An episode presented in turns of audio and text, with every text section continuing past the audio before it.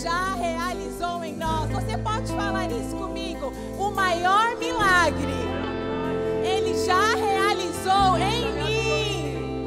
O maior milagre, Ele já realizou em mim. Você pode dar um grande aleluia.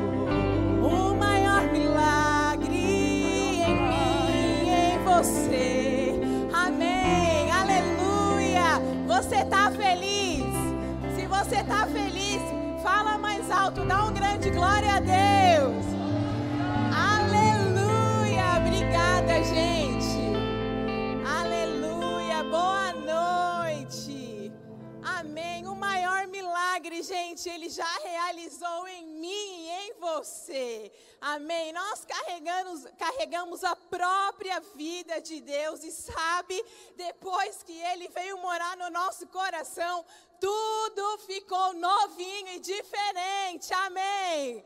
Glória a Deus. Gente, é por isso que nós não andamos confundidos. É por isso que a gente pode andar tão seguro por causa dessa palavra, por causa, queridos, desse compromisso que nós assumimos com o nosso Senhor. Amém. Ele é o nosso Senhor, mas ele é o nosso Salvador. Sabe, é bem interessante porque a gente estava cantando sobre milagre, né? E me veio essa nota e algumas coisas que eu estava pensando nessa tarde para a gente compartilhar. De fato, o maior milagre, queridos, é a nossa salvação, aquilo que Ele já realizou por nós. Todas as outras coisas, gente, são consequência. Sabe, quando a gente vai lendo os evangelhos e a gente vai vendo os milagres e aquilo que Jesus realizava, as pessoas iam até Jesus porque elas queriam cura e muitas vezes ele não respondia: Olha, você foi curado, mas ele respondia: Você quer cura? A pessoa, a, a mulher do fluxo de sangue, por exemplo, não é? Há 12 anos, ela dizia o que ela queria, gente, é ser curada, mas Jesus, ele tinha um compromisso com a vida espiritual das pessoas, e ele dizia: Vai, a tua fé te salvou, sabe? Ele está preocupado em nos curar, em realizar tudo aquilo que a gente deseja, tudo aquilo mesmo que vem no pacote da salvação, mas o primeiro compromisso do Senhor conosco é com a nossa saúde espiritual. Amém. Sabe, agora à tarde eu estava meditando um pouco a respeito daquilo que a gente ia falar nessa noite. E enquanto eu estava me preparando, o Espírito Santo falou comigo: Sabe, eu desejo que vocês vivam bem. Eu desejo que vocês, queridos, vá bem. Sabe, esse é o desejo de Deus para minha e para sua vida. Esse é o maior milagre, que grande salvação.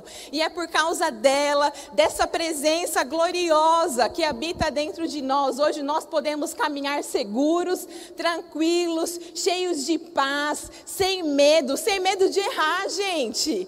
Amém? Mas antes da gente começar falando exatamente daquilo que a gente deseja compartilhar nessa noite, então, meu nome é Daiane, mas todo mundo me conhece por Dadá. Tá joia? E fica tranquilo, você pode me chamar de Dadá, porque de Daiane só duas pessoas me chamam oficialmente nessa vida: meu pai e o meu tio. Então eu fico muito confortável. Se você quiser me chamar de Dadá, tá tudo bem, tá certo? Só preciso tomar uma água, peraí.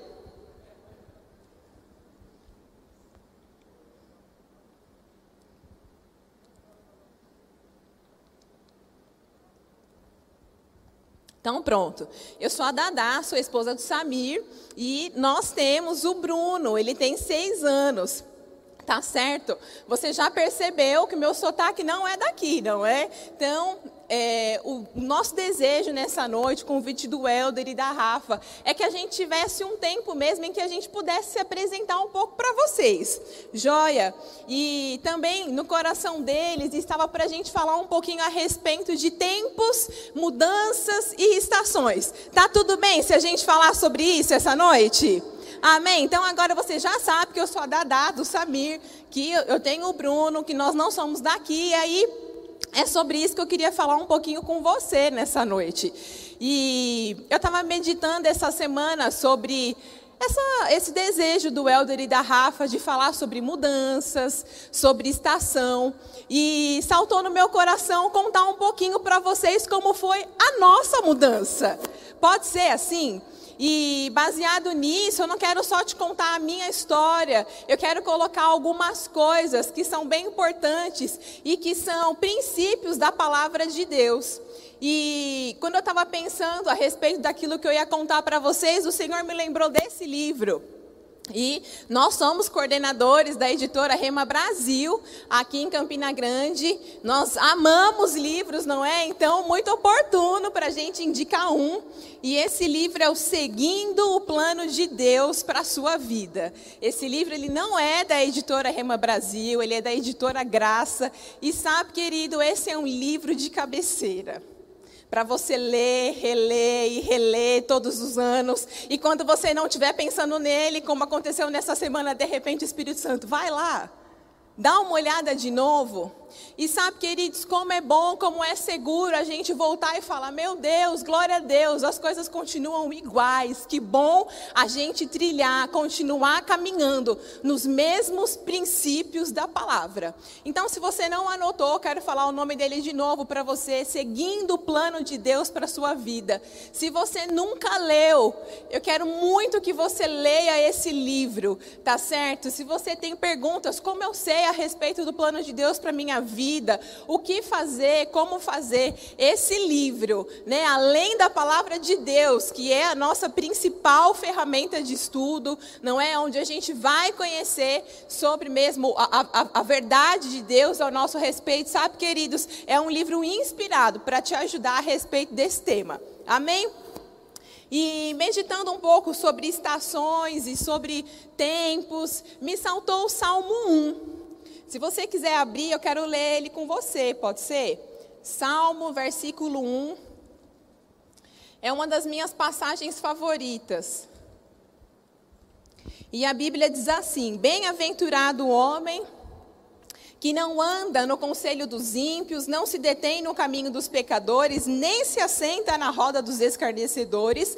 Antes, o seu prazer está na lei do Senhor, e na sua lei ele medita de dia e de noite. E ele é como árvore plantada junto à corrente de águas, que no devido tempo dá o seu fruto, e cuja folhagem não murcha, e tudo quanto ele faz será bem sucedido. Os ímpios não são assim, são, porém, como a palha que o vento dispersa. Por isso, os perversos não prevalecerão no juízo, nem os pecadores na congregação dos justos. Pois o Senhor conhece o caminho dos justos, mas o caminho dos ímpios perecerá. E sabe, essa é uma passagem que eu gosto muito, tem tudo a ver com a nossa vida. A Bíblia diz: olha, vocês que são justos, sabe, vocês são como árvores plantadas à margem de rios, que no devido tempo vocês frutificam.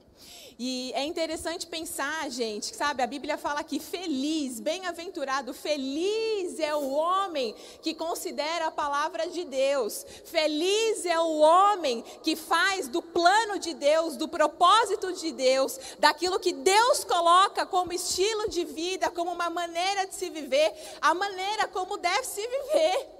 Amém? Bem-aventurado, ele vai ser bem-sucedido, ele vai ser próspero, ele vai ser frutífero. Aquilo que ele faz vai dar certo.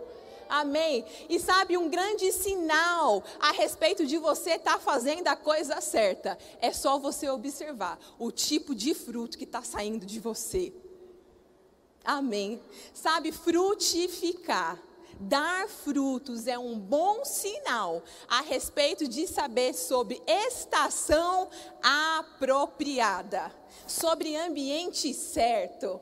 Eu estava aqui pensando há um tempo, eu falei do meu sotaque, mas não falei, eu sou paulista, paulistana, tá, gente? Então, desculpa os meus R's, não fica rindo o tempo inteiro, que eu já sei que vocês estavam rindo que eu vi, tá bem? Eu sei que eu falo engraçado, eu também acho, porque agora eu fico me ouvindo, acostumei tanto com o sotaque daqui, já faz quase quatro anos que a gente está aqui, então eu me ouço também agora, eu, eu, eu fico ouvindo eu diferente de todo mundo, e eu tenho que ficar vencendo isso sempre agora, mas é, eu quero falar um pouco sobre essa mudança para vocês. E há, amor, quatro anos já? Vai fazer quatro anos, né? Três e meio? Há três anos e meio.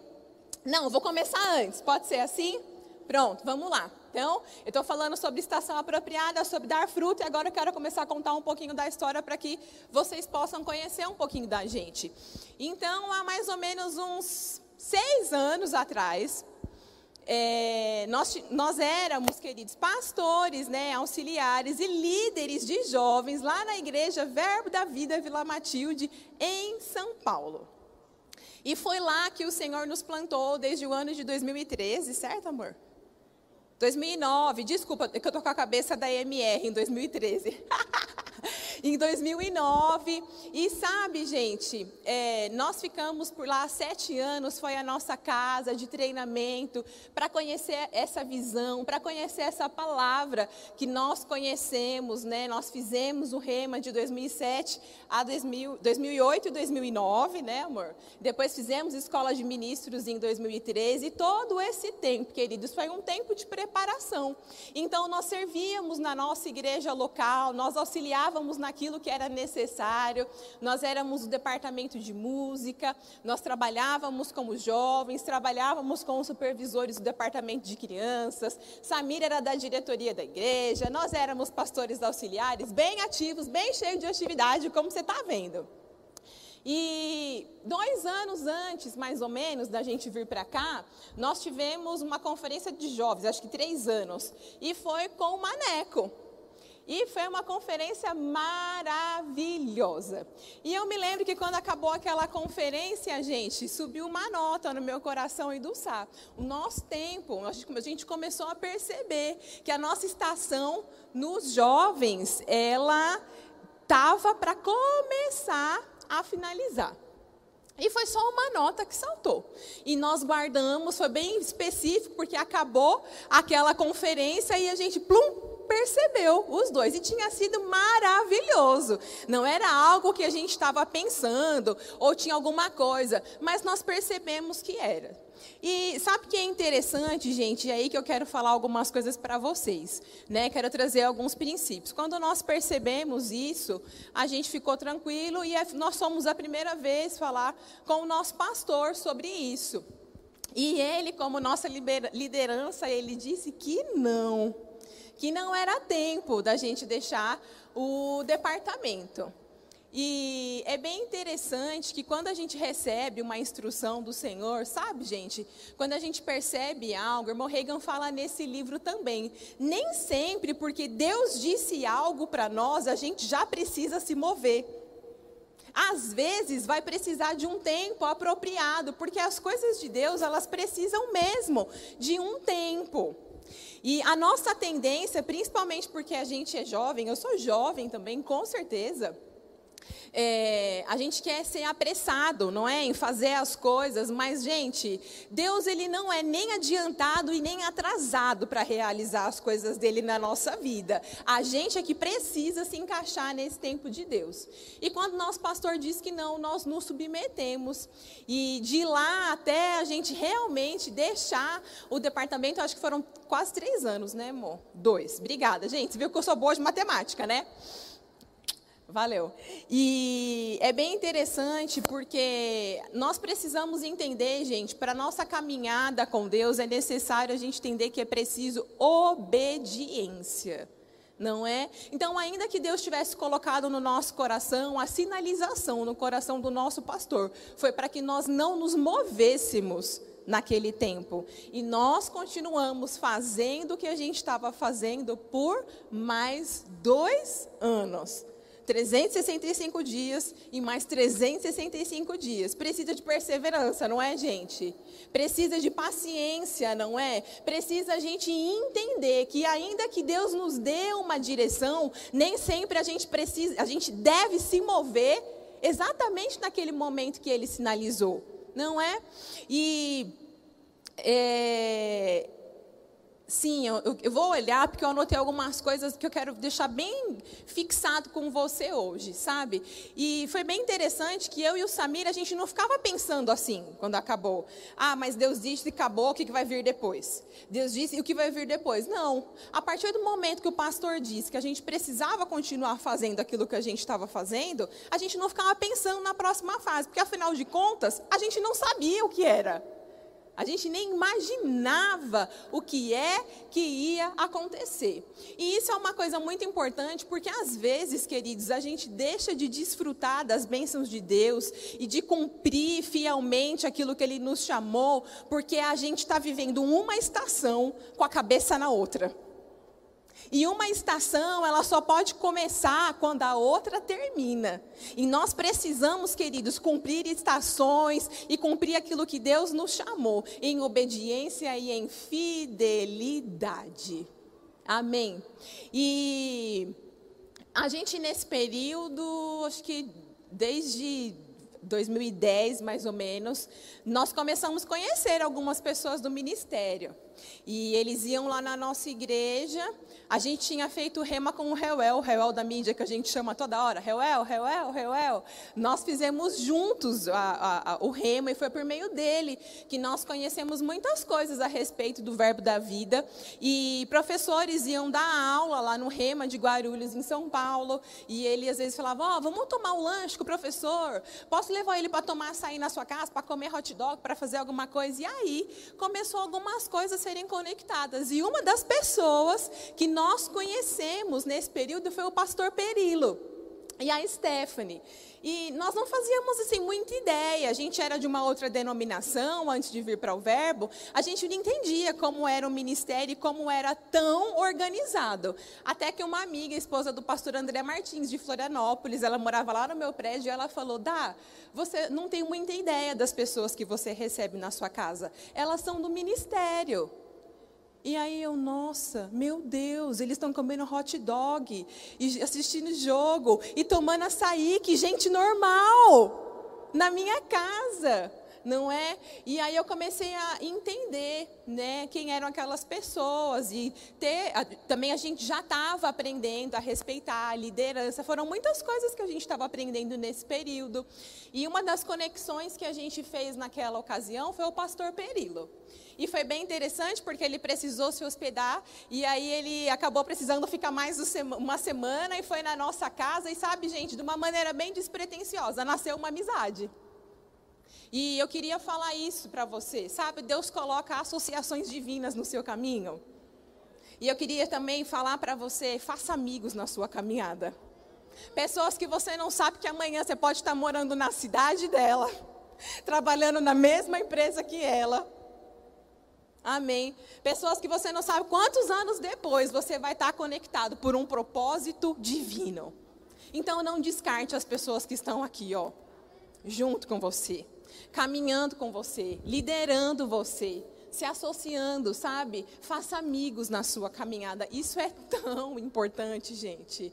Sabe, vão ter só colegas, vão ter parceiros de ministério, mas Deus vai colocar amigos na caminhada. E um dia, depois de alguns anos, eu não vou tentar arriscar a data agora não, é, o Ministério Verbo da Vida teve uma necessidade, o nome dessa necessidade se chamava Precisamos de um coordenador para a editora Rema Brasil. E em uma viagem, o pastor Perilo, que um dia foi na minha casa, despretensiosamente falou: Eita, eu sei de um, de um cara que ele trabalhou com transportadora, trabalhou com livro, o nome dele é Samir, ele é da igreja da Vila Matilde. Ele é o cara. Chama ele para uma entrevista. E sabe, ele levou o nome de Samir, e aí chamaram, vou, vou resumir, tá bom? E ele, a galera chamou o Samir, a galera, ó, a liderança chamou o Samir aqui para uma reunião. E aí ele veio, na verdade foi assim, né? A gente recebeu uma ligação, DDD 83, ele fez, vixe, DDD 83, quem tá me ligando? Não é? E aí era um convite do Ministério Verbo da Vida para ele vir fazer uma entrevista. E aí ele veio, e deixa eu ver se aqui vou pular alguma coisa. Não, posso ir. E aí ele veio, gente, fez a entrevista. E eu fiquei o final de semana em casa. Só contei para o meu pai e para minha mãe e para o meu pastor, porque o pastor já sabia, na verdade, que a liderança faz tudo certinho. Tinha ligado para o pastor, perguntado se ele poderia vir. E aí ele falou: quando que eu tenho que ir? Eles amanhã vão comprar a passagem, você já vai. Foi tudo assim, no susto. Pá, pá, pá, pá, pá, pá. E eu fiquei em São Paulo assim, ó, Senhor, Senhor, o que está acontecendo? Ele já foi. E agora? Que loucura! O que é isso? Não é? E aí ele veio, ele fez essa entrevista e ele voltou. E, gente, eu não esqueço do dia que ele voltou para casa. Porque o dia que ele voltou para casa, que ele abriu a porta, eu sabia porque eu sabia quando eu olhei para ele, porque ele já tinha o sim do Senhor para vir para cá. E aí eu entrei em desespero, completo desespero. Ele disse que eu fiquei muda por uma semana. Essa eu lembro o tempo exato. Ele falou: "Você não fala faz uma semana já que você não fala". Mas é porque era algo que a gente nunca tinha imaginado e quando ele entrou, eu sou casada com ele, né, gente? Eu já sei, ele tinha o sim do Senhor para vir para cá. E eu falei, que loucura, o que está acontecendo? A gente nunca pensou nisso, não é? E aí, é, foi bem interessante, o irmão Reina, ele fala nesse livro que na vida a gente vai ter algumas encruzilhadas de decisão. Não é? Quando a gente tem alguma decisão para tomar, a gente se sente meio assim, nossa, parece que eu estou numa encruzilhada. E agora, o que, que eu vou fazer? Meu Deus do céu. E tinha que responder rápido. E foi bem interessante que eu fiquei meio assustada, porque estava tudo assim, é, no susto, a gente não imaginava uma mudança dessa, mas Há um ano antes, nós estávamos em casa, num dia como qualquer outro, vivendo a vida comum que a gente deve viver no nosso lar, feliz com Jesus. E a primeira vez o Samir falou: Amor, a gente não, não vai virar o um ano aqui. E eu falei: Imagina, Samir, do nada. E passou alguns meses, e dentro de casa ele falou: A gente não vai ficar aqui. E aí depois mesmo, depois de alguns meses, foi quando ele recebeu essa ligação. E quando chamaram para cá, queridos, a gente sabia que o Senhor estava movendo algo e que era a estação apropriada para uma mudança. E foi um susto para mim, porque era algo que eu não esperava naquele, naquele momento. Mas sabe, gente, a gente demorou um mês, né, amor, mais ou menos, para responder, porque a gente queria ter clareza a gente precisa, queridos, para tomar uma decisão, guiado pelo Espírito de Deus, nós precisamos ter clareza.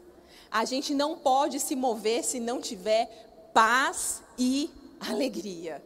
Não sabe o que fazer? Não se mova. Tá confuso, não sei se é isso ou se é aquilo, não vai porque Deus não é um Deus de confusão, amém?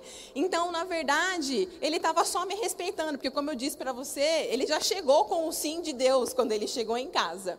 E eu lembro que a gente esperou um pouquinho e ele me respeitando, e de cara a gente falou para o nosso pastor: Ó, oh, pastor, a gente não vai né, a gente não consegue enxergar, o pastor não falou nada. E aí passou, acho que essa semana, uns 15 dias, e aí Renato Galdar, que é o diretor executivo do ministério, ligou para ele cobrando uma resposta. E eu me lembro que quando ele ligou, queridos, a gente já tinha é, ido para um lugar de consagração, né? E não adiantava eu resistir, dizer não para algo que eu já sabia que tinha o sim de Deus. E eu lembro que eu comecei a chorar e eu só falei para ele: é para ir, ele falou: é. Eu falei: então eu vou me submeter. Concordância. E sabe, quando a gente vai para um lugar de consagração, de rendição, a gente tem a condição de receber com clareza as instruções do Senhor para a nossa vida. E isso é muito importante para que a gente possa mesmo tomar as decisões que a gente precisa tomar. E aí eu me lembro que a gente chamou nosso pastor de novo, ele foi lá em casa e nós falamos: Olha, pastor, na verdade é assim, a gente tem que ir. Ele falou: Eu já sabia, eu só estava esperando vocês irem para o um lugar de consagração. E eu queria trazer algumas orientações para você a respeito disso, sabe? Quando você for tomar decisões, o irmão Reagan fala isso no livro dele, ele fala: considere algumas coisas. Você é guiado pelo Espírito. Então o Espírito Santo ele sempre vai anunciar aquilo que há de vir. Lembra que eu te falei que quase um ano antes, duas vezes ele anunciou em casa, no momento que a gente não estava nem falando sobre isso, porque a gente nem imaginava então o Espírito Santo ele nos guia, ele vai apontando o caminho e quando chegou para a gente tomar essa decisão, queridos, nós procuramos pessoas que eram conselho para a nossa vida, nossos pais, nosso pastor e nós consideramos a diretoria do ministério. Então, quando eu falava para ele, não, a gente não vai, a, gente falava, como que a gente vai falar não para o Guto? Não tem como falar não. Então era dois sofrimentos. Meu Deus, tem que ir. Meu Deus, como que não fala não? Tinha que ir. E a palavra fala que na multidão de conselhos há o que, gente? Sabedoria. E eu gosto da maneira como o irmão Reagan fala, ele fala, sabe, quando você vai tomar uma decisão, procure pessoas espiritualmente maduras para compartilhar a respeito delas. Não fique sozinho, busque conselho. E ainda assim, pessoas maduras, elas não vão responder o que você vai dizer. Elas vão te dar uma resposta pela palavra, ou vai ser como o nosso pastor disse, quando o ministério ligou e eu estou contando isso só para você ver como as coisas no reino de Deus têm uma ordem, querido. Ele respondeu: Eu não posso dizer que sim ou que não. Eles sabem ser guiados. E ele nos ouviu e ouviu de novo e ele falou: estava só esperando, eu já sabia, mas vocês precisavam saber qual era a decisão certa a tomar. Afinal de contas, a gente tinha passado anos sendo treinado, lendo, orando, servindo na igreja. Por que, que a gente faz o que a gente faz, gente? Para o nosso crescimento espiritual. Amém? E nós tomamos essa decisão, viemos para cá. Deixa eu só voltar aqui que eu não quero deixar de falar nenhum ponto. E tinha paz e alegria no meu coração. E apesar de, ah, no momento que ele chegou, chegar, ter chegado, ter parecido uma loucura para mim, queridos, quando eu disse sim, porque nós somos mulheres, a gente não vai ficar é, é, é, competindo com o nosso marido, mandando o que ele devia fazer, pelo contrário, meu marido fez o caminho certo, ele falou: se Deus falou comigo, vai falar com ela, eu só preciso ser paciente para as coisas acontecerem, não é? Ele respeitou o meu tempo, eu não estava vivendo o que ele viveu quando ele veio aqui, então eu sabia qual era o meu lugar, eu tinha que me submeter à direção que Deus tinha dado. E a partir do dia que eu perguntei, é para ir? Ele disse que sim. Queridos, eu virei uma chave no meu coração. Porque a gente precisa, quando Deus dá uma direção, a gente precisa virar a chave e a gente precisa obedecer. Amém.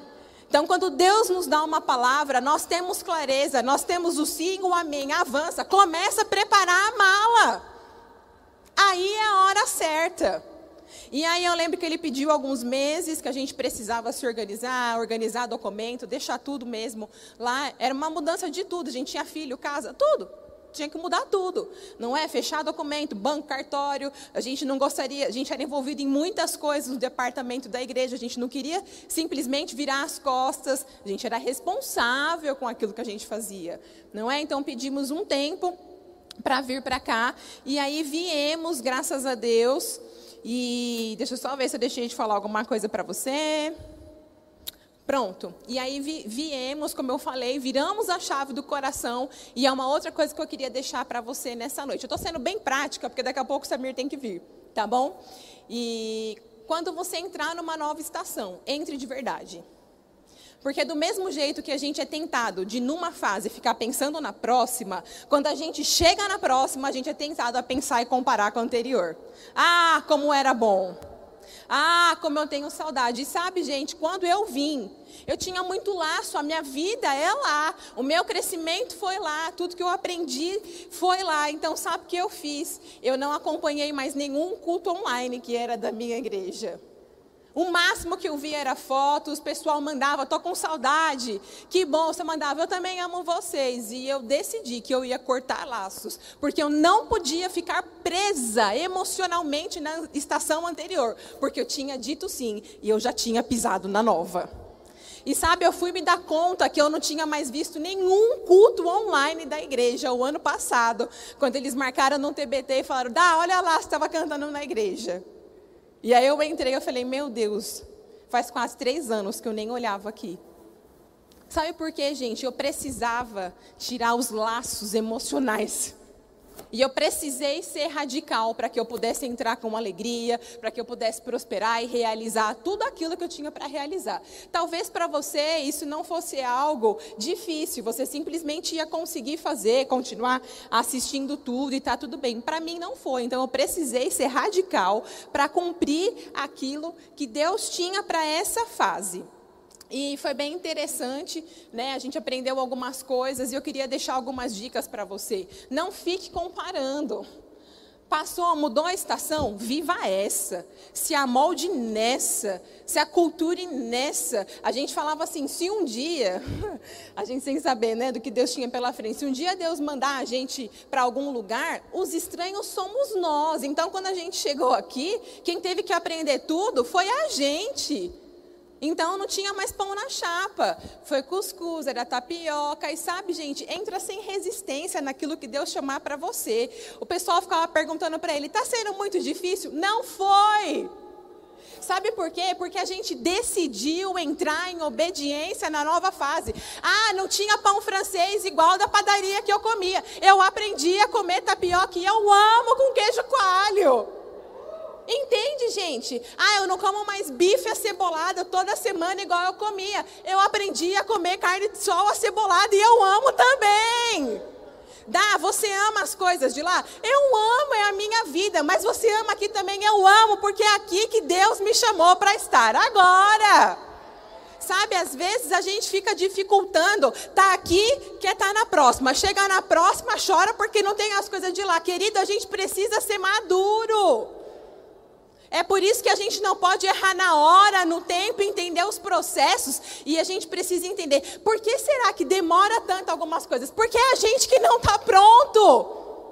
A gente não é tipo micro-ondas que ah, hoje está pronto. Não, leva anos para coisas serem estruturadas, firmadas, bem estabelecidas dentro de nós.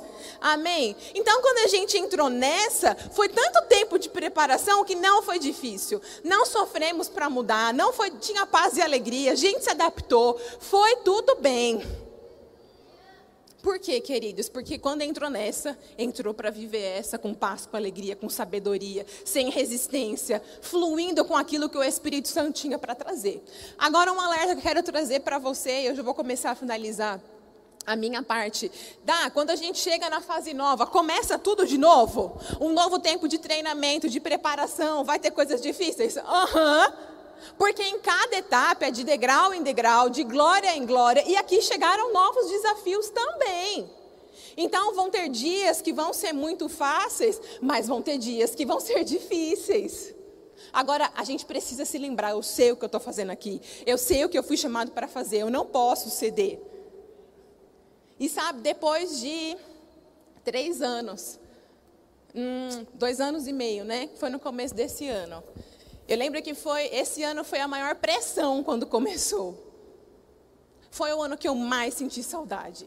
Foi o ano que eu mais estava cansada. Foi o ano que eu pensava assim: meu Deus do céu, eu moro em Campina Grande mesmo, como é que eu vim parar aqui? Não, peraí, o que aconteceu? E ó, quanto tempo já tinha passado, gente? Dois anos e meio tudo em paz, tudo correndo bem, sabe? O diabo, ele sabe quando está tudo bem na corrida e de vez em quando ele vai lançar alguma coisa para te atrapalhar e tentar desviar a sua atenção.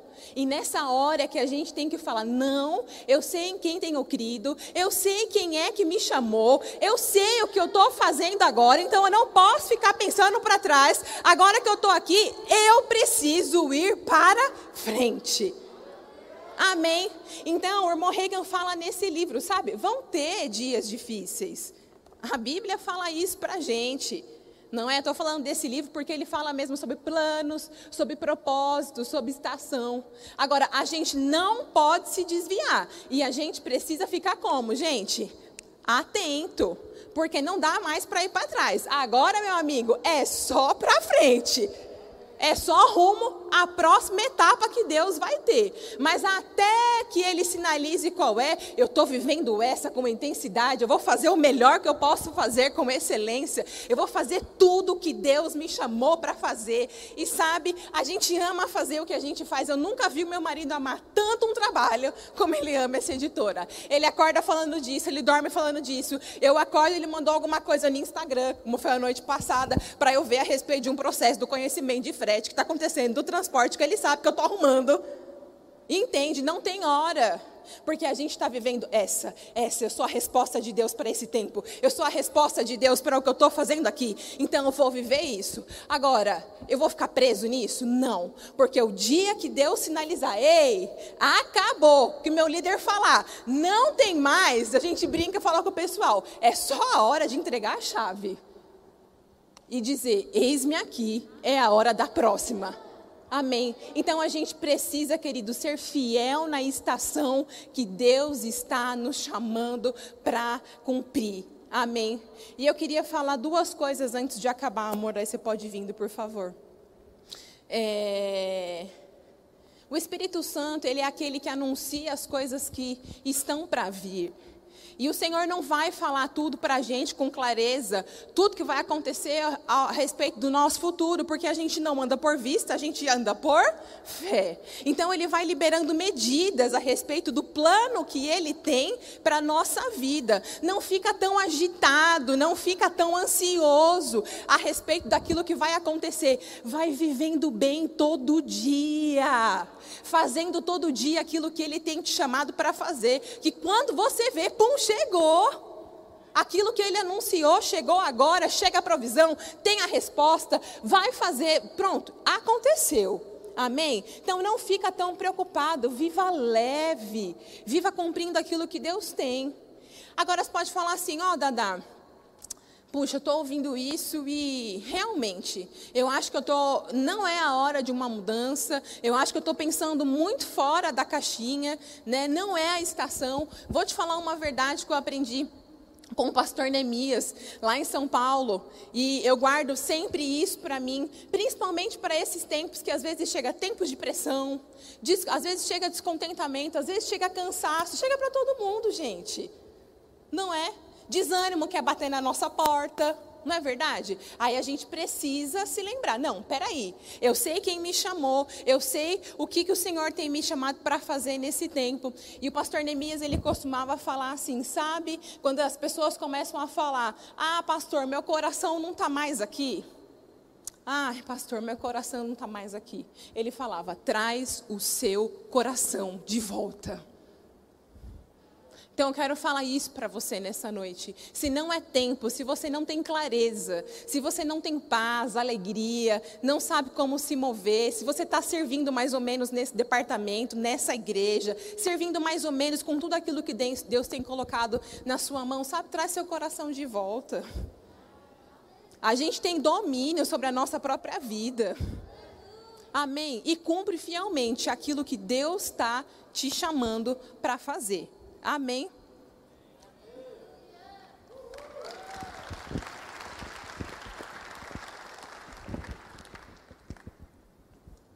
Gente, aqui é família, pode usar o mesmo microfone, tá? Tudo bom, gente? Que tempo maravilhoso, né? Oh, glória a Deus. Deus é bom? Aleluia. Dada começou falando coisas maravilhosas sobre estações, essas mudanças. E uma das coisas, gente, que nos traz segurança para enfrentar uma mudança ou para ter a percepção é ter comunhão com Deus. Comunhão com a palavra, comunhão com o Espírito Santo, orando em línguas, porque você entendendo a palavra, você vai saber se essa é a direção de Deus ou não. Estão comigo?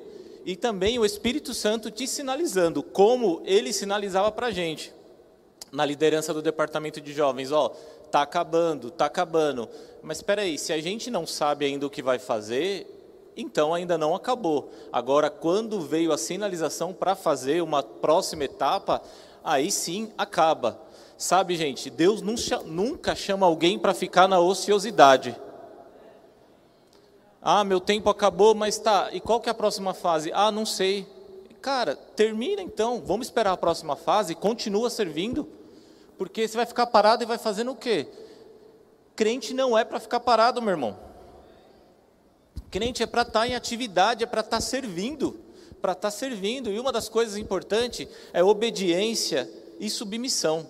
Como ela falou, a gente conversou com o pastor, pastor, está chegando o tempo. Ele não é o tempo. E o que, que a gente fez? Vamos continuar trabalhando com excelência, porque, gente, o nosso serviço é para Deus. O nosso serviço é para Deus. Ah, mas já era para eu estar tá parando, mas não é ainda. Aí você vai colocar o pé no freio. Ei, o seu serviço muda a vida de pessoas. O seu serviço muda a vida de pessoas. Então, enquanto não tem o sinal da próxima estação, continua nessa. Outra coisa, gente, algumas pessoas colocam, como que eu posso dizer, é, para eu servir eu preciso, um exemplo, um músico chega, ah, para eu servir eu preciso desse instrumento dessa marca. O fotógrafo, ah, para eu tirar foto eu preciso de uma câmera dessa marca. Ei, no reino de Deus não é assim não. Você não tem que colocar essas coisas para servir, você tem que servir com o que tem e dar o seu melhor. Amém, gente? Agora imagina se Paulo fosse assim, Todo mundo aqui conhece a história de Paulo, o tanto que ele sofreu. Imagina ele, ó, Senhor, eu vou servir você, vou pregar a palavra, mas eu quero um exército, eu quero o melhor navio, eu quero os melhores cavalos para servir. Paulo fez isso? Desanimou? Não, pelo contrário, gente. Ele sabia porque sabia o que estava fazendo. E se ele tivesse colocado algo para fazer, eu acho que metade ou mais do Novo Testamento não existiria. O que, que eu quero falar para você? Vamos servir independente de quem, independente do que, independente do que nós temos. Vamos servir a Deus. Vocês já pararam para ver o nosso logo? Gente, isso não foi feito por um marqueteiro, não. Isso foi feito pela direção do Espírito. Essa igreja, nossa igreja, está sendo farol nessa cidade.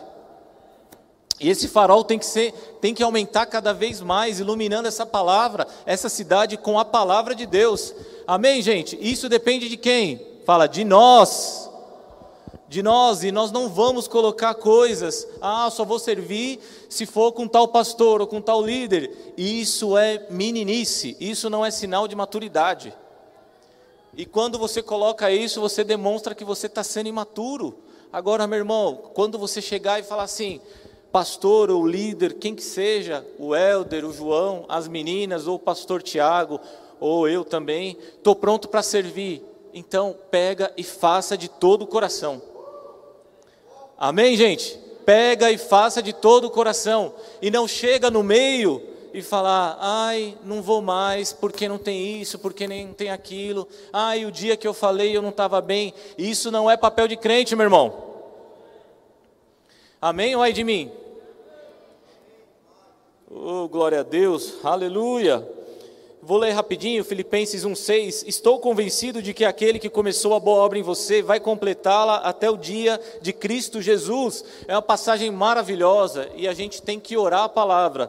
Só que tem pessoas, meu irmão, que ora isso e Deus é fiel e ele começou, ele vai completar. Mas tem pessoas que começa o rema não termina, começa a faculdade não termina.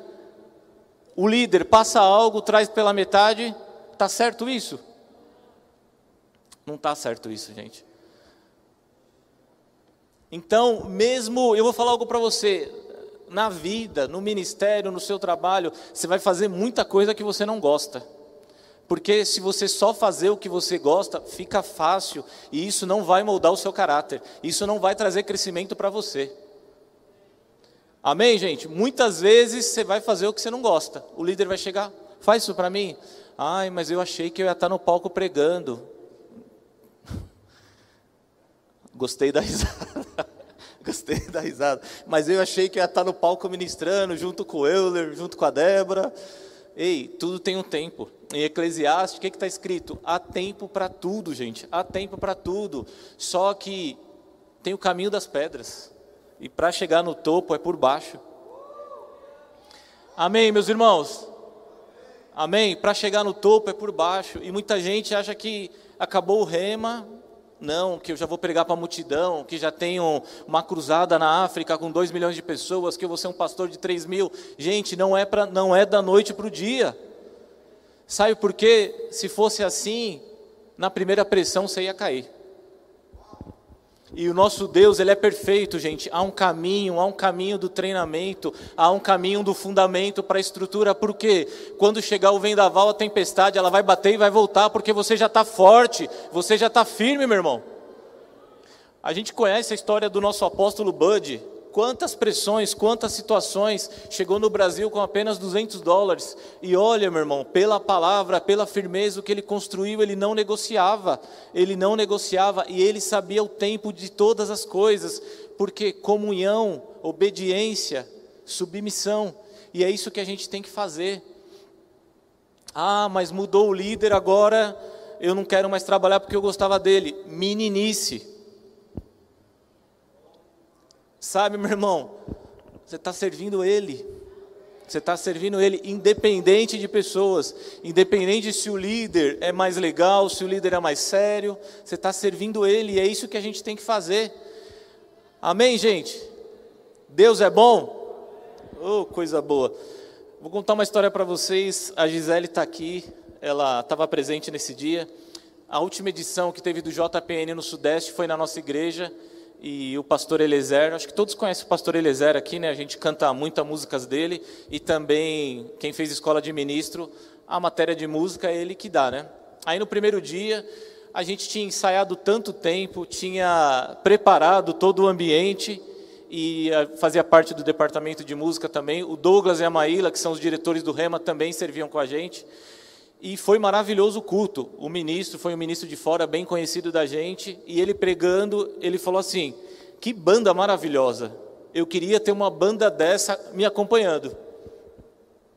E aí, né, você fica mó feliz, né? Depois de tanto ensaio, tudo. Acabou o culto, o pastor Eliezer chamou a gente. Nessa época ele era o pastor, e ele é perito em música, né? Tudo, todo mundo conhece. Ele chamou a gente e falou: ó, foi uma porcaria, foi podre, horrível vocês conseguem fazer muito melhor do que isso. Sem nada, unção fraca, horrível. Aí imagina, você acabou meia hora atrás de ser elogiado pelo preletor da noite. Aí vem o seu pastor e fala uma coisa dessa. Como você se sentiria? Você sairia correndo, chorando, reclamando? O diabo ao mesmo tempo falando: Olha aí, ó, só porque o outro elogiou, não gostou não. Sai fora. Ó, vai servir em outra igreja. Não, meu irmão, não tem que fazer isso. O diabo vai falar, vai, mas o que, que você vai fazer? Resistir o diabo e ele fugirá de vós. Ele virou e falou: amanhã vocês vão chegar uma hora mais cedo, vocês vão se trancar, vão orar em línguas, vão ter uma comunhão com o Espírito Santo e vocês vão ver o que vai acontecer. Dito e feito, a gente fez isso. O culto foi mil vezes melhor do que o anterior. Acabou o culto, ele chamou a gente. E aí, o que, que vocês acham? Aí ele virou e falou assim: Eu não estou aqui para parar vocês, eu estou aqui para promover vocês. E o nosso ministério, gente, um dos nossos, um dos nossos valores é excelência. A gente não pode servir de qualquer jeito, porque a gente serve um Deus verdadeiro, como a Dada disse, o maior milagre. Ele enviou o filho dele para fazer toda essa obra que nós estamos usufruindo. Por que, que eu vou servir ele de qualquer jeito? Por que, que eu vou dar meu nome na escala e não vou aparecer?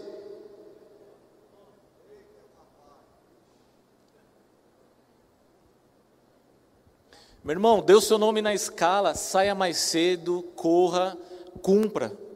Crente cumpre a palavra. Amém, meus irmãos? E na hora, o que, que a gente fez? Submissão. Nos submetemos a Ele porque Ele é o nosso pastor, Ele quer o nosso melhor e Ele conhece. Se um dia o Helder chegar para você, ou o Joãozinho, ou as meninas, e falar: ó, cara, você está servindo muito ruim, está horrível. Você vai chorar, vai reclamar, ou você vai pegar aquilo e vai melhorar? Amém, meus irmãos? Deus está nos chamando a gente para o crescimento, para um crescimento, porque tem muitas coisas grandes para a gente.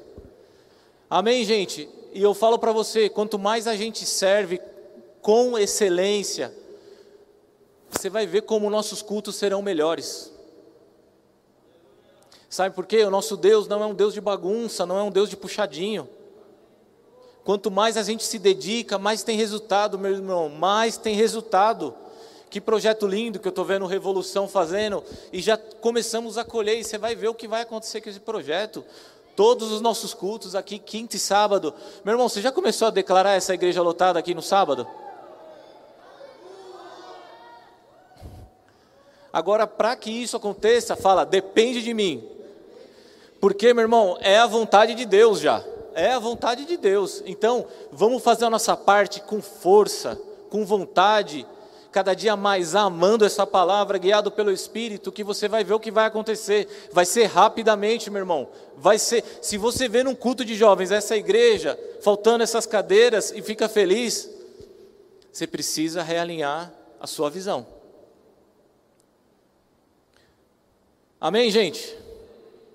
Amém ou ai de mim? Vamos fazer isso, vamos pegar junto com a liderança.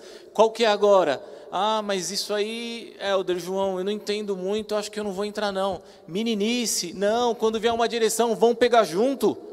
A mesma coisa do nosso pastor Tiago, quando vem uma direção para a nossa igreja, vamos pegar junto, porque os jovens são o que, gente? A força da igreja, a força da igreja. E olha que interessante, em 1 Timóteo 4,12, bem famoso, ninguém despreze a tua mocidade, pelo contrário, torna-te padrão dos fiéis, na palavra, no procedimento, no amor, na fé e na pureza. No procedimento, o que, que é isso, gente? Na ação, no comportamento, na conduta. Amém, meus irmãos? A gente tem uma palavra maravilhosa, a gente percebe aí igrejas que estão negociando a visão, estão negociando a palavra, estão até querendo mudar a palavra agora.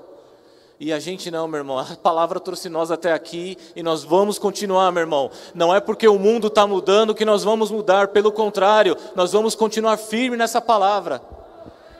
Amém, gente? Não tem negociação aqui, o que a palavra diz, nós vamos cumprir.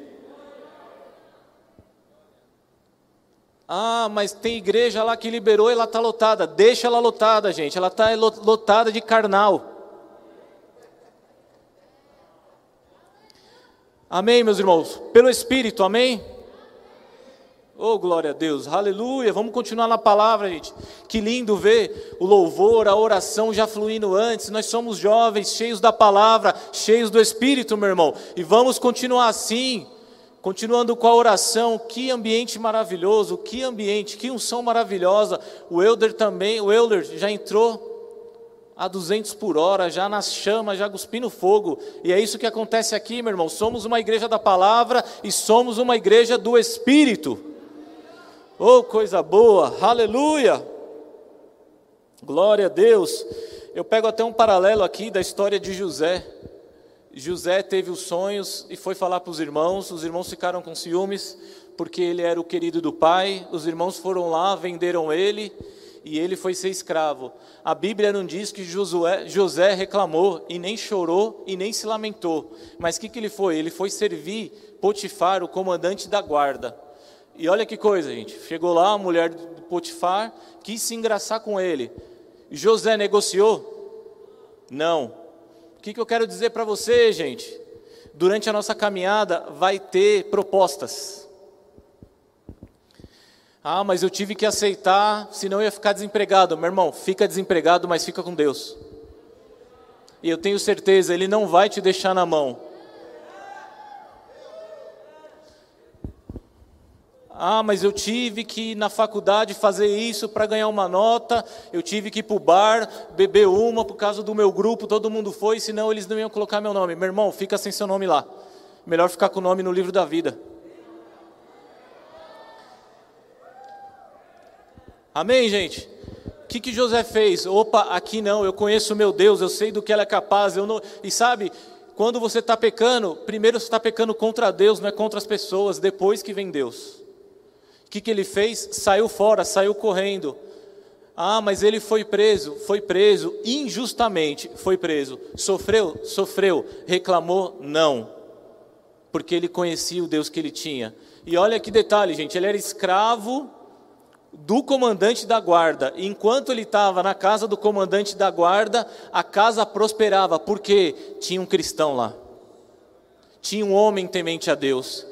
Tinha um homem temente a Deus. E se você, meu irmão, ficar firme e obedecer a Deus aonde você estiver, esse lugar vai prosperar porque você está lá. Amém, meus irmãos? E olha o que aconteceu. Ele falou não para o diabo. Foi preso justamente? Foi. Dormiu na cadeia e acordou o governador. Ou seja, ele estava debaixo de Potifar. E na obediência, ó, ele passou Potifar, ele só estava abaixo de quem? Só abaixo de Faraó, só abaixo de Faraó. Por quê, meu irmão? Deus, na sua obediência, Ele pode mudar sua vida de um dia para o outro, de um minuto para o outro, por causa da sua obediência, em não negociar aquilo que Ele deu para você, em não negociar a palavra.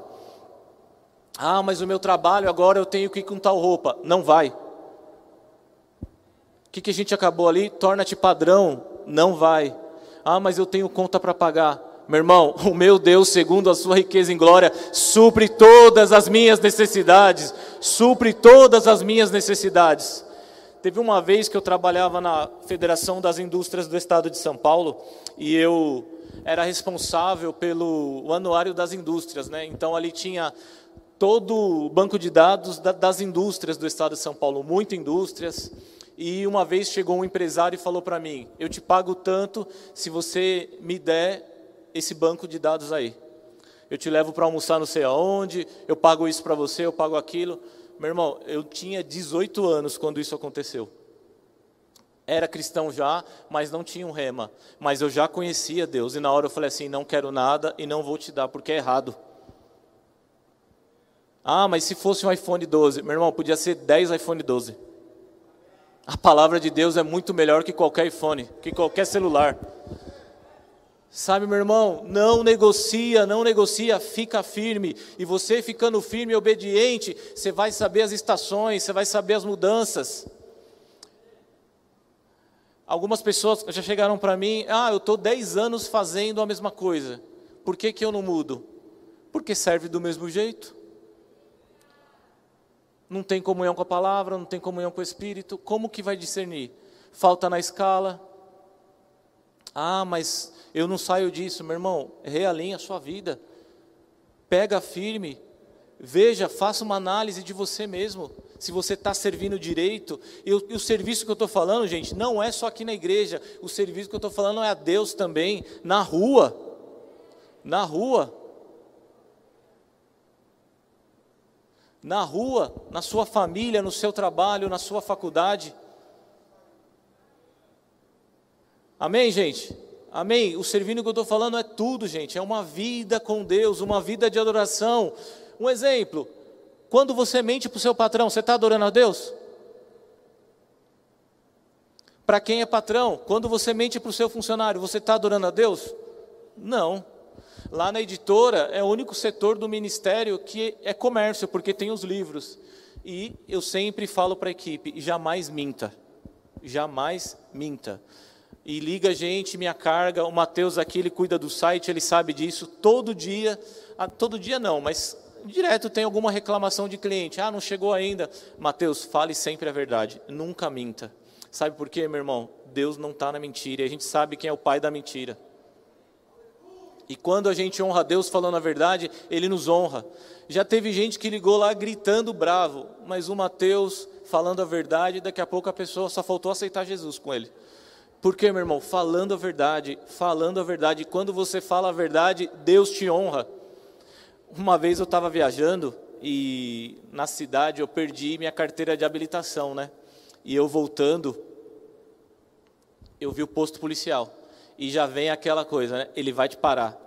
Aí você olha o posto, você tem 30 segundos, mas parece que é uma hora, né? Porque o diabo vem do lado, ó, conta essa história, porque é, mente, fala isso, só que Deus veio do, lado, do outro lado, né? E fala, não, fala a verdade, fala a verdade que eu vou te honrar. Mas o diabo, se você falar a verdade, vão prender você e você não vai poder ir, você vai ter que ligar alguém, alguém vai ter que viajar aqui e você vai ter que esperar tudo isso. Só que aí, meu irmão, o que, que eu decidi ficar com a palavra? E dito e feito, fui parado pelo policial. Aí ele, documento e carteira de habilitação. Eu dei o documento, eu falei, a carteira eu perdi na cidade aqui. Aí ele olhou para mim, ficou pensando. Aí ele falou, tá bom, pode ir embora. Eu estou confiando porque você falou a verdade. Amém, gente? Fala a verdade. Se não dá para cumprir escala, fala a verdade, não minta, não, vem, não inventa história, gente. Isso é feio, isso não é conduta do cristão. Oh, glória a Deus, aleluia. 1 João 2,14 Escrevi a vocês, filhinhos, porque conhecem o Pai. Escrevi a vocês, pais, porque conhecem aquele que existia desde o princípio. Escrevi a vocês, jovens, porque são fortes. A palavra de Deus permanece, permanece em seu coração e vocês venceram o maligno. Fiquem firmes, meus irmãos, fiquem firmes, não importa o que aconteça, situações vão aparecer, desafios vão aparecer, mas fica com a palavra. Vai doer, vai doer, mas a hora que você aguentar a pressão, Deus vai te honrar. E isso vai trazer o que? Crescimento para a sua vida, meu irmão. Amém? Não adianta que você pense que não vai acontecer problema, vai acontecer, porque a Bíblia diz. No mundo tereis aflições, mas tem de bom ânimo, eu venci o maligno. E se Deus, se Jesus venceu, nós também vencemos com Ele, meus irmãos. Amém? Amém? Sabe, gente, nós somos uma geração, nós não somos uma geração futura, não, nós somos uma geração atual. Que coisa linda que aconteceu, que foi o Descende de São Paulo. Muitas pessoas daqui foram, e isso só vai aumentar, gente. Já, vocês já imaginaram uma edição do Descende aqui no Amigão? Cinco pessoas só ficaram felizes. Imagina, gente. Imagina uma edição do Descende aqui. Quem, quem que vai liderar?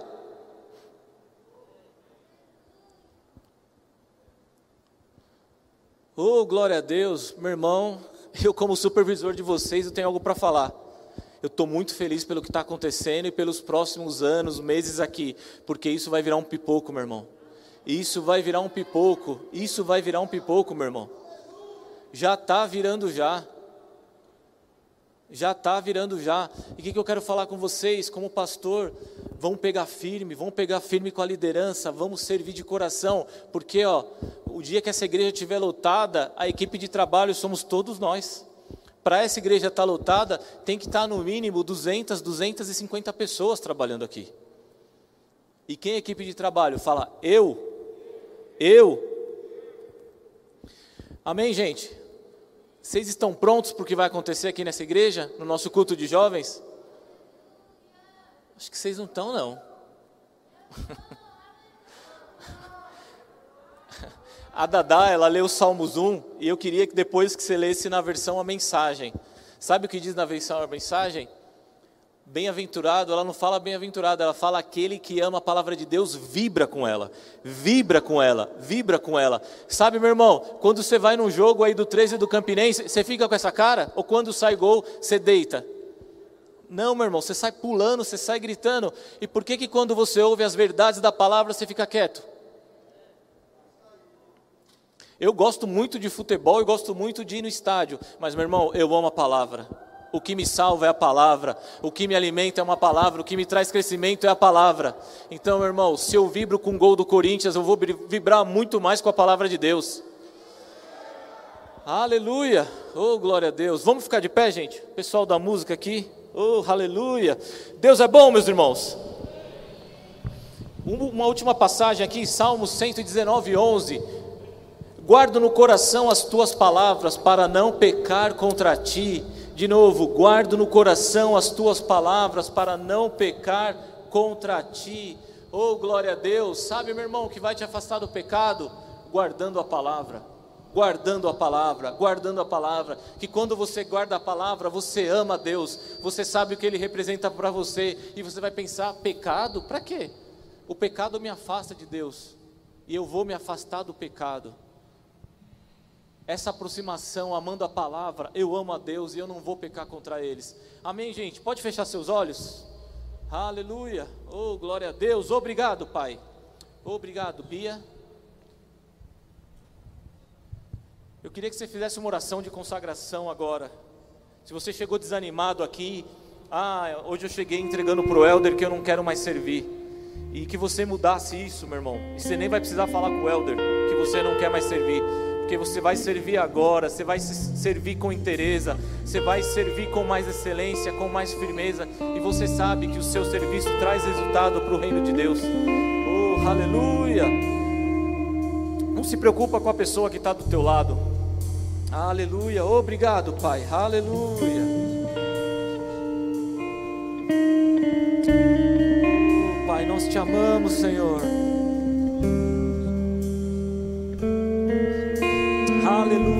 Obrigado, Pai. Que noite maravilhosa. Noite de ajustes, noite de crescimento, noite de avanço, Pai.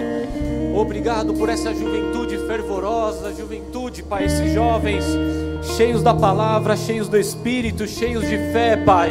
Aleluia, Pai. Eu já vejo esse lugar tomado de jovens sedentos, Pai esse lugar lotado de jovens que veio te procurar, procurar uma solução, Pai. E aqui eles vão encontrar que só o Senhor é a solução, só a tua palavra nos satisfaz. Obrigado pela vida de cada um que está aqui, Pai.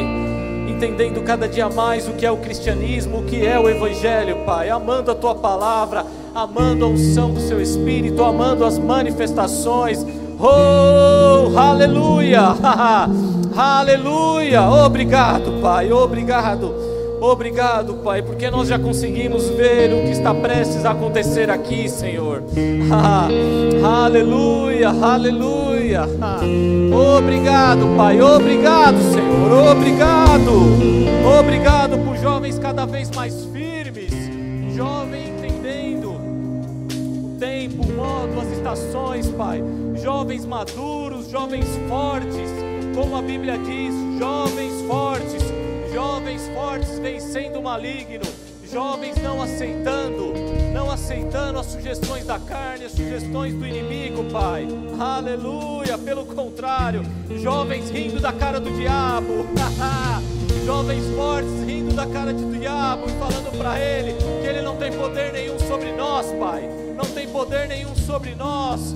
Jovens operando nos dons, Oh, aleluia! Jovens operando milagres cada vez mais forte, Pai.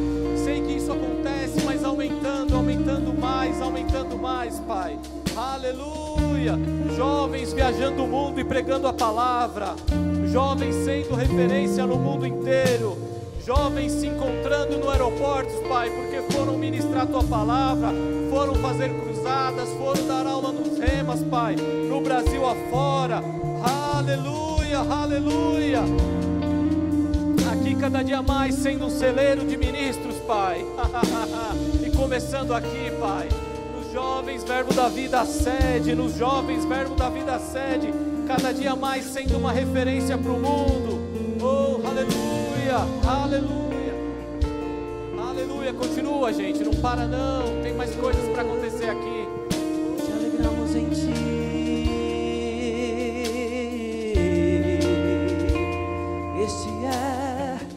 Este é o dia, esta é a hora de celebrar em fé a vitória, de se alegrar no sobrenatural.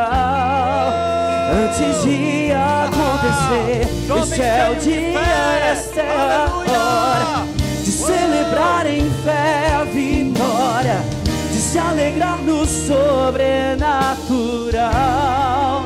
Antes de acontecer. Aleluia. Glória a Deus. Vocês prestaram atenção, meu irmão, no que vocês acabaram de cantar. Vou pedir para colocar a letra aqui. Coloca a letra, por favor. Aleluia. A banda pode continuar baixinho. Este é o dia, esta é a hora de celebrar em fé a vitória.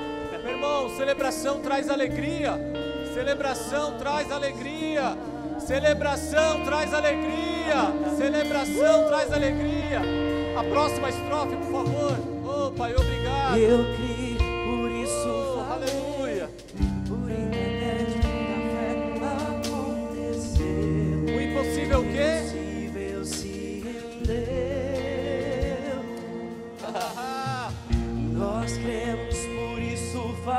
O povo da fé, o povo, da, fé, da fé, aleluia, para juntos celebrar. E aí? E nada vai nos calar.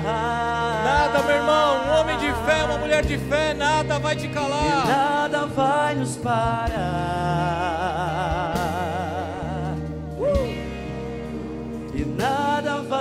Vai nos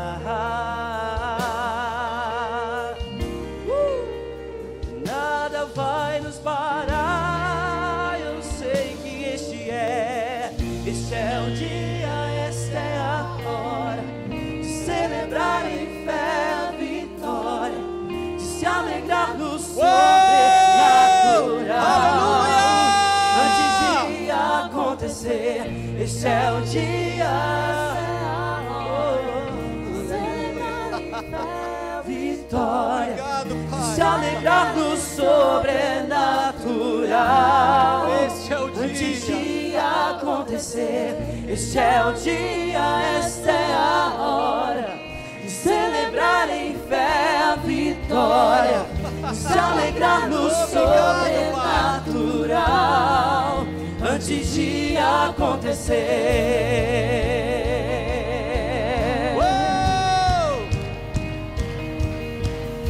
Vamos acelerar.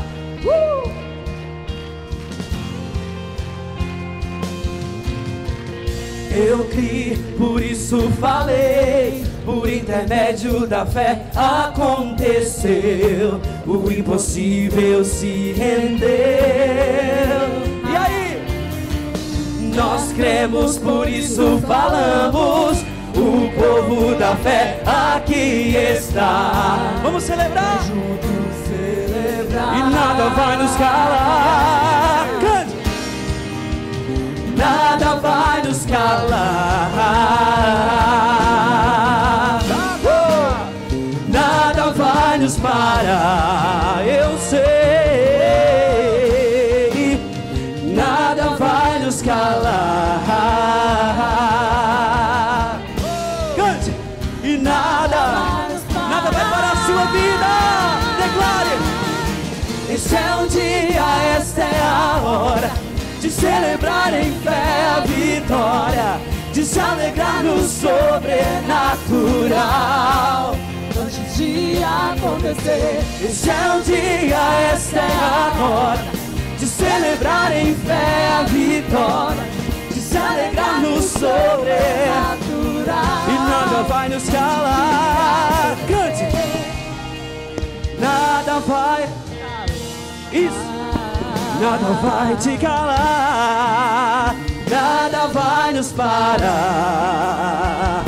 Uh! Nada vai nos calar. Nada. Você pode tirar o seu pé do chão essa noite. Este é o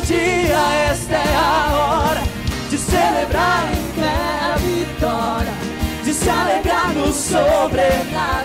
Eu já posso ver, já posso ver. Este é o dia, esta é a hora de celebrar em fé, de se alegrar, de se alegrar. Canta assim, ó. As palmas. Na sua vida só vai melhorar. Uh! Canta comigo assim, ó. Só vai melhorar. Só vai melhorar. Cante. Só vai melhorar. Eu não vou parar. Só vai. Só vai melhorar. Só vai melhorar. Só vai melhorar. Eu não vou. Eu não vou parar. Só vai, só vai. Só vai melhorar. Eu creio, por isso eu falo. vai melhorar. Eu creio, por isso eu vivo. vai melhorar. Eu não vou. Eu não vou parar. Um novo tempo. Um novo tempo já chegou. A melhor fase já começou. Sigo em frente para o seu louvor. Vou avançando, vou crescendo, prosperando e com ele vivendo. Sigo em frente Para o seu louvor, para o seu louvor. eu vou avançar, eu vou crescer. Ninguém vai me deter. Meu Senhor. Meu alvo é Cristo. Eu Vou vou. avançar, eu vou crescer. Ninguém vai me deter. Nada. Meu alvo é Cristo. Ele é o nosso alvo. Ele é o nosso alvo. Eu vou avançar. Ninguém vai me deter. Meu alvo é Cristo. Meu alvo é Cristo. Iago, Iago, vem aqui, por favor. Aleluia. Gente, ora em línguas, por favor. Aleluia. Tem muita coisa para acontecer. Aleluia. Pode vir, pode vir. Oh, glória a Deus. Aleluia. Obrigado, Pai. Pode levantar a mão, Iagão, por favor. Aleluia. Aleluia. Aleluia. Sabe, Iago, nosso papai está falando para você que grandes coisas estão chegando na sua mão para você administrar. Grandes coisas, coisas de vários lugares, pessoas te procurando, precisando do que você tem. De cara vai ser pelo profissional. E não se esqueça da palavra, de injetar a palavra, porque a tua vida, os dois vão caminhar junto. O profissional junto com o ministerial. E está chegando uma sabedoria dos céus para você para administrar tudo isso. Cuidado com as propostas, discernimento, o Espírito Santo, sensibilidade no Espírito para saber o que vai ser bom e o que não vai ser bom. E não esqueça dos dias sozinho no seu quarto, na comunhão com o Espírito, na comunhão com a palavra, que é isso que vai fortalecer você para enfrentar tanta coisa boa, mas ao mesmo tempo que vai vir che- chegando coisa boa, o diabo vai trazer também coisas que aparentemente são boas, mas que vão atra- atrapalhar a tua carreira, vão atrapalhar a tua vida. Obrigado, Pai. Obrigado pela vida do Iago, Pai. Esse jovem que ama tanto a tua palavra, ama tanto ao Senhor, Pai. Obrigado por sabedoria vindo na vida dele, Pai, para administrar tudo isso, Pai. E eu sei que o Senhor o chamou para fazer isso, Pai. E ele vai tirar de letra porque ele é obediente, porque ele é submisso, Pai. Obrigado, Pai, por uma nova unção chegando na vida dele. Uma nova unção chegando na vida dele, Pai. E ele sendo luz, Pai. Em tudo isso chegando na vida dele, Pai como o Senhor mesmo disse, chegando pelo profissional, mas muitas pessoas vão sair chorando, vão sair chorando porque estão recebendo novo nascimento através da vida do Iago, Pai. Oh, aleluia! nós vamos ouvir muitos testemunhos, muitos testemunhos. Aleluia! Obrigado, Pai. Obrigado. Uh! Iago, vai ter dia que você vai chegar. Eu não estou aguentando de tanta coisa que está chegando. Mas ao mesmo tempo, a sabedoria vai aumentar cada vez mais, meu irmão. Sabedoria para administrar, sabedoria para organizar tudo isso que está chegando. Aleluia, aleluia. Obrigado, Pai.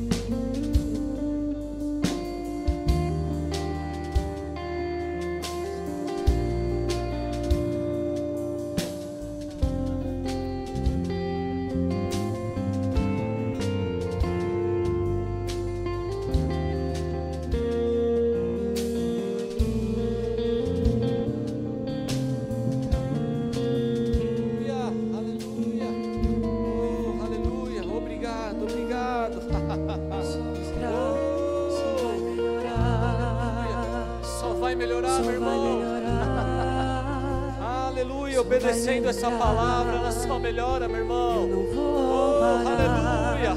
Cante. Só vai melhorar. Só vai melhorar.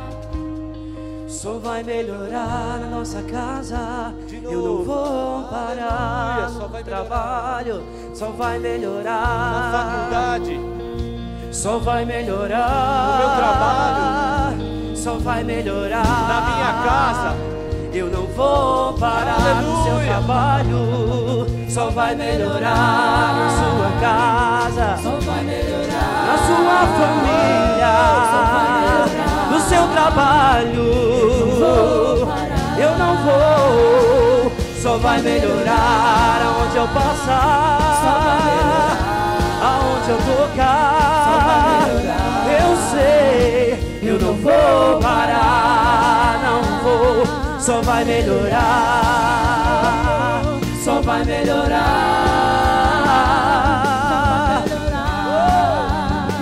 Eu não vou parar.